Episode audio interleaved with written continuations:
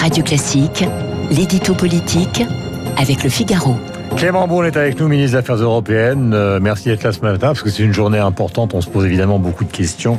Elles vont suivre dans un instant. Emmanuel Macron a donc annoncé la suspension du vaccin AstraZeneca, c'est donc des Suédois plus Oxford. Est-ce un grave revers pour la stratégie vaccinale du gouvernement? Voici qu'entre en piste Guillaume Tabar.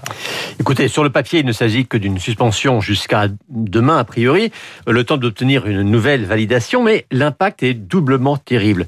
Car d'une part, cela heurte la confiance dans la parole publique, et Dieu sait que cette confiance est déjà fragile.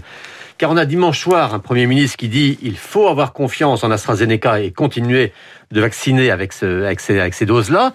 Et lundi après-midi, le président de la République... C'était sur Twitch C'était euh, Edouard, euh, pas Edouard Philippe, pardon. Jean Castex, voilà, on y vient. Sur Twitch avec euh, Samuel Etienne, voilà, dans sa salle de bain ou sa cuisine, je sais plus très bien. Voilà. Et Emmanuel Macron qui dit le lundi, il faut suspendre. Qui croire Je sais bien que dans cette crise, plus on avance, plus on sait qu'aucune certitude n'est définitive, mais là, c'est quand même assez rapide. Et puis, plus risqué encore, c'est le retour de la défiance dans la vaccination elle-même. Car vous vous souvenez des résistances initiales d'une grande partie de la population? Ça avait surpris un temps. Le vaccin est quand même le seul moyen d'en sortir et d'en sortir au plus vite. Non sans mal, ce niveau de crainte s'était estompé. C'était même les retards de livraison qui avaient fini par faire peur. Bah, là, une telle embrouille autour d'AstraZeneca ne peut que relancer les doutes, les craintes et même les fantasmes.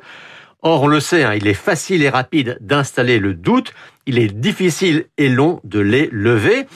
Et puis surtout, hein, quand on voit la proportion infinitésimale euh, de cas un peu douteux concernant les vaccinations avec AstraZeneca, on se demande si une fois de plus, on n'a pas été pris d'un excès de zèle dans l'application du principe de précaution. Que va-t-il se passer en Ile-de-France saturée?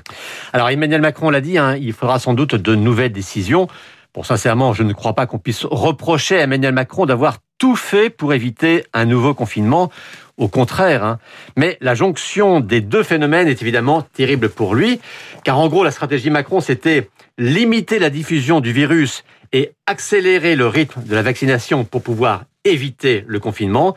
Ben, ces jours-ci, on a la conjonction des deux réalités inverses d'un côté une augmentation trop forte des admissions en réanimation et euh, coup d'arrêt inopiné et au plus mauvais moment euh, à un des vaccins qui sont pourtant les plus importants pour atteindre nos objectifs. Ça tombe effectivement très mal car ceux qui depuis près de deux mois voulaient qu'on arrête tout, que l'on bloque à nouveau tout le pays et toute vie sociale, euh, vont vouloir prendre en quelque sorte leur revanche sur le chef de l'État sur l'air de on l'avait bien dit. Question, est-ce qu'il était normal ou est-ce qu'il est normal que ce soit le président de la République lui-même qui annonce cette suspension? Bah écoutez, ça, ça, peut surprendre aussi parce que euh, le niveau présidentiel, bien sûr, dramatise. Bon, il y a toujours chez lui ce besoin de tout annoncer lui-même, donc quitte effectivement à dramatiser une décision qui pourrait être simplement technique. Mais alors qu'on l'accusait euh, souvent aussi de prendre le contre-pied des médecins des scientifiques, peut-être a-t-il voulu aussi montrer que non, il ne prenait aucun risque avec la santé des Français. Merci Guillaume Tabar, donc sur l'antenne de Radio Classique. Nous avons rendez-vous avec Clément Beaune, qui est ministre des Affaires européennes, qui donc, euh, vous le savez, connaît particulièrement bien ce dossier. Les interrogations sont nombreuses dans la population. Je disais tout à l'heure qu'en lisant, par exemple, les interventions des médecins sur Doctissimo, beaucoup de médecins sont assaillis de coups de téléphone de leurs patients qui ne veulent plus se faire vacciner par AstraZeneca, qui ont peur de phlébite, de thrombose, etc., etc.